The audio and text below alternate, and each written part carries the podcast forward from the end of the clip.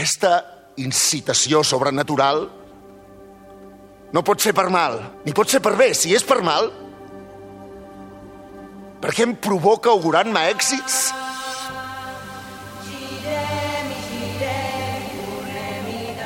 Macbeth en el Teatre Lliure de Barcelona, una adaptación y dirección de Pau Carrió, uno de los grandes personajes del teatro universal que regresa para recordarnos cómo puede ser de perniciosa la ambición sin límites. Y después de la pregunta del día, lo que estábamos escuchando, parece que eso haya, sido puesto aquí con voluntad de hilar muy fino, pero cómo de fácil resulta también no tener nunca suficiente, cómo el temor por las circunstancias de la lucha descarnada por el poder puede atormentar a las personas que se ven empujadas a una vida oscura y constantemente amenazada por la propia conciencia a este personaje que expresa algunos de los monólogos más significativos del teatro mundial, se enfrenta también Ernest Villegas. Pau, Ernest, ¿qué tal? Buenas buenas noches. Buenas noches. Gracias por acompañarnos. Te estaba sorprendiendo de escucharte a ti mismo. Sí, sí, sí, sí, claro. ¿Y eso? son esas palabras que, que, dices cada noche en el teatro, que es un gusto tremendo decirlas y de repente dices, wow, estás, te estás escuchando, ¿no? Te sorprendes un poco, sí. Bueno, pero un actor no se yo aquí no lo intento. Intento pasar del filtro de, de, este gran personaje que dice todo lo que dice, que, que, vive todo lo que vive y que no lo vive muy bien. Es, es, mm, es terrible desear a veces con, con, demasiada fuerza las cosas, porque a veces tus actos hacen que que te los tengas que comer y vivir con, con, remordimientos toda la vida, que es lo que pasa un poco Estamos entrando, estamos entrando en una consideración casi es que acabo de terminar la función y vengo... No, no, uh. no, casi, casi psicológica. O sea, vamos a ver. Arnés Villegas, imbuido de Macbeth, está planteándose si aquella ambición lógica, profesional, humana, comprensible, sin la cual no podría mm. ser actor a ver si va a ser excesiva y vas a cometer algún que otro desvarío para conseguir obras. ¿no? no, no, no, no, Curiosamente, ah. yo creo que, que todos había, había interpretado que estabas ya en la maquinación personal. No, no, para nada, para nada. Yo creo que todos los actores, no, ah, yo qué sé, ah, no, los actores, yo qué sé, todo el mundo, el trabajo que tenga, ambicionar es bueno en la vida, pero empiezan a ambicionar en positivo. En positivo, claro. Lo, que, lo que ocurre aquí con este super personaje es que se le va quemando la tortilla, ¿no? Que llega un momento que dices, hostia, ah, cuidado con lo que deseas y, y, los pasos que das, porque, porque será muy difícil de sostener al lado de tu mujer, que es la gran instigadora también, que se dice poco, pero es que es verdad. Bueno, y, ahí está el personaje de Lady Macbeth, que es, un personaje que mereció incluso una ópera, ¿eh? o sea que poca broma, ¿no, Pau Carrillo? Poca broma, con Macbeth y con su... Y todo, todo, ¿no? Sí, desde Dicen que es el personaje femenino mejor retratado por Shakespeare. Puede ser. O... Mm, desde luego hay, hay algo del, del, personaje al, al que le presta tal vez más monólogos siendo de los pocos personajes de Shakespeare femeninos poderosos, porque nos encontramos con otros personajes femeninos, pero no tan cerca del poder. Y, y realmente mm, una de las cosas ¿no? que trabajamos es que es una mujer que los dos ambicionan el poder, pero justo cuando tienen el poder parece tenerlo mm. más uno de los dos y eso los mm. acaba separando. Es una de las grandes parejas, ¿no? Que mm. Pau, no trabajando, lo, bueno, perdón, no sé si te, si te he contado, pero es que lo explicaba súper bien, que decía, es que son equipos, son, son muy equipo. Son empresa, diríamos totalmente, Totalmente, son una empresa, ¿no?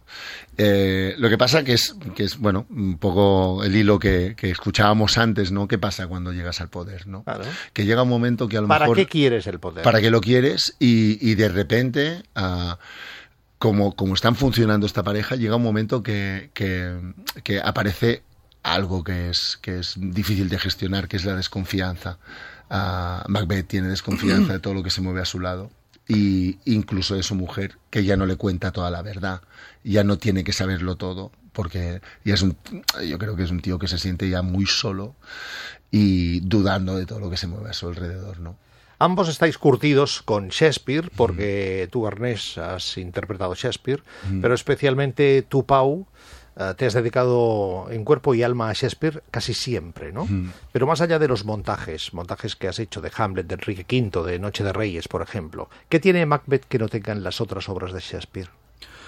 Tiene... Mm, es, es como una obra muy breve, muy insistente, ¿no?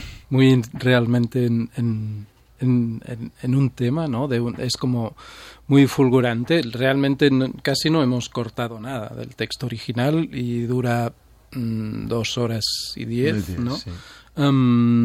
eso es raro en una tragedia de Shakespeare, ¿no? Normalmente si enteras suelen ser cuatro horas. O, va a una velocidad tremenda, tiene algo de casi a veces de como una sola trama, ¿no? También eso es raro en Shakespeare.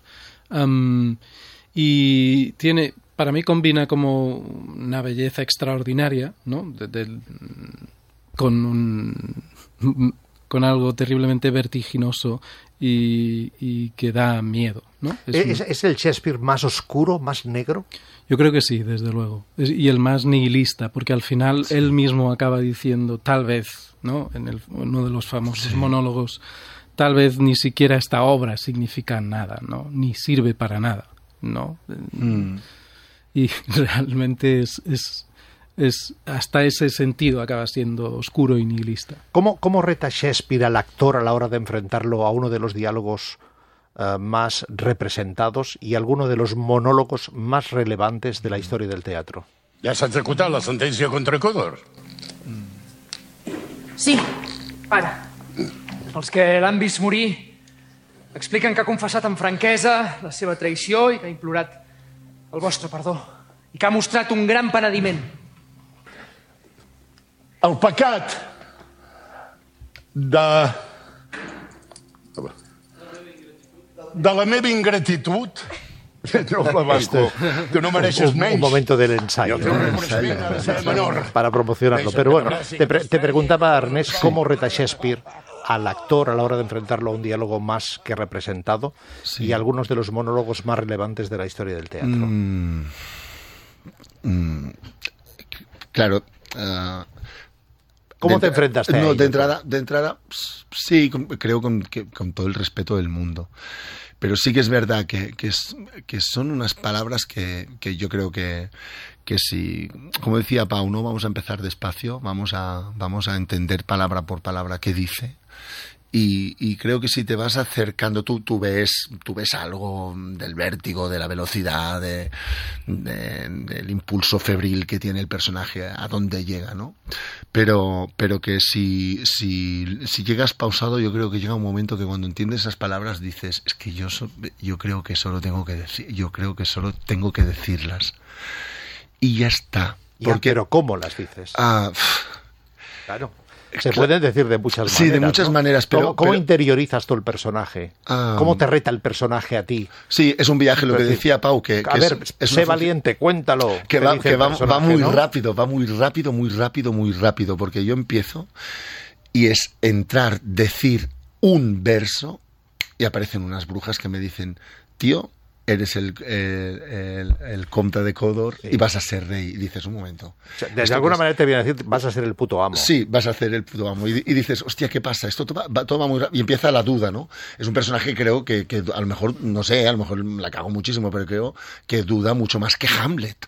Y le aparece, le aparece algo muy, muy bestia, que, que creo que tienes que entrar despacio, que es lo que me pasó a mí, hasta llegar a un punto después de la muerte de Duncan, para mí las, la, la secuencia me salía, la, la, escena después de matar a Duncan, cuando está con, estamos con, con Lady Macbeth, y me dice, lo has hecho, lo has hecho, ya lo he hecho, es que él empieza a venir, ves yo creo que ahí me conecté un día con el, con el, con el, a lo mejor con el chaval que llevo dentro y digo, es que mira, me está pasando. Y dices, hostia, le acabo de cagar muchísimo. Y esto ya no tiene retorno. Y, es cuando tienes la sensación que empieza una road movie. Te, estás emocionando, ¿eh? Bueno, porque es que es porque... Porque tú lo has cagado mucho en la vida. Hombre, alguna cosa seguramente que sí. Muchísimo. No, lo digo para, para recordar al chaval que de repente de, no, mm, pero lo que acabo de hacer no debía haberlo hecho. A lo mejor, seguramente, te conectas con alguna cosa que dices, hostia, o cambiaría muchas cosas, ¿no? Obviamente no la he cagado tanto, tanto, tanto como para, para que no, las cosas no tengan remedio, ¿no? porque una de las cosas que no tiene remedio en esta vida creo que es la única que es la muerte, ¿no? A partir de ahí. Y este tío es, incapaz, incapaz de, de, soportar esto, no, no lo puedo soportar. Más allá, no, ya no puede esconderse. Empieza algo muy loco dentro, dentro de su cabeza. Para llegar a decir cosas ah, increíbles. Para mí el momento, obviamente tengo la, traducción absolutamente en catalán en la cabeza, pero el momento que, plantea, que plantea ah, si pudiésemos analizar a eh, la orina de, esta, de, esta, de, esta, tierra, ¿no? Y encontrar y purgar hasta encontrar uh, su enfermedad. Y dices, claro, es que sociedad de mierda, ¿no? Está hablando de sociedad de mierda. ¿A dónde hemos llegado? No sé, a la noticia que estábamos escuchando antes. hemos llegado a muchos de estos sitios, ¿no? Y entonces, muchas veces la grandeza de estas grandes palabras de Shakespeare aparecen aparecen. Dices, la vida, ¿no? El, tomorrow, tomorrow, tomorrow es la vida. Si es que la vida, si esto... Ahí, ahí quería ir a parar, porque de Shakespeare, Pau siempre se ha dicho que ya lo dejó todo escrito. Su capacidad de sintetizar los grandes defectos de la humanidad, aquello que podría, podríamos convenir como los grandes pecados capitales, para entendernos, ¿no? ¿Es eso lo que le hace realmente universal, pero a la vez le hace actual? Sí, desde luego. Yo creo que, y además desde dónde lo escribe, que es desde la incertidumbre, ¿no? Es decir, a, mí lo que me interesa es que no siempre sienta cátedra, pero luego la desmiente, ¿no? Da, la razón a todos sus personajes. en un momento crees profundamente en lo que está diciendo un personaje, sale otro, te cuenta otra cosa absolutamente opuesta y los dos tienen razón, ¿no? O lo que decía, ¿no? De esta, este, estos personajes instalados en la duda, ¿no? En Hamlet sería en la duda de la no acción, tengo que actuar, no tengo que actuar. Macbeth se encuentra en la duda respecto a la acción, ¿no? He hecho esto, es correcto, no es correcto, debo hacerlo, no debo hacerlo, lo he hecho, me arrepiento, no me arrepiento.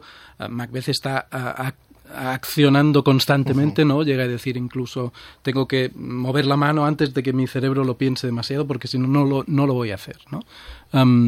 y, y, esta duda a mí me parece lo más interesante porque yo desde luego todo, todo me hace dudar. Bueno, se trata de eso, ¿no? Sí, sí.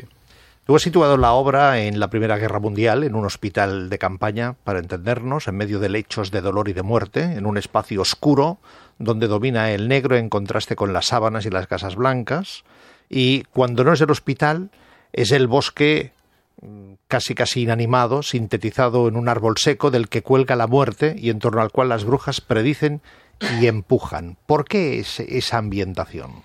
Qui és aquest home ple de sang? És el sergent que, com un soldat ferotge, va lluitar contra la meva captura. Amic, digues al rei com estava el combat quan l'has hagut de deixar. Indecis.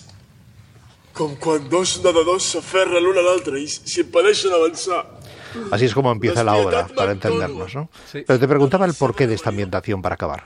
Um, desde luego, Macbeth es una obra que empieza con una guerra, y pasados casi uno, uno no sabría decir si dos o tres noches, pero ah, regresa a la guerra, ¿no? Había desde luego un, un, mundo de guerra que era muy importante en la pieza y a, la vez eh, es una obra que pasa mayormente en, en, el castillo, ¿no? Y en los castillos. ¿Y qué sucede en esos lugares durante la guerra? Pues básicamente que acumulan Mm, enfermos y muertos, ¿no? Ese es, este era el escenario. Y por otra parte, en Macbeth incluso el personaje habla de esta naturaleza, ¿no? y hay esa profecía que cuando, el cuando el bosque de Dunsinane llegue al castillo eh, es cuando él va a, caer del poder, ¿no?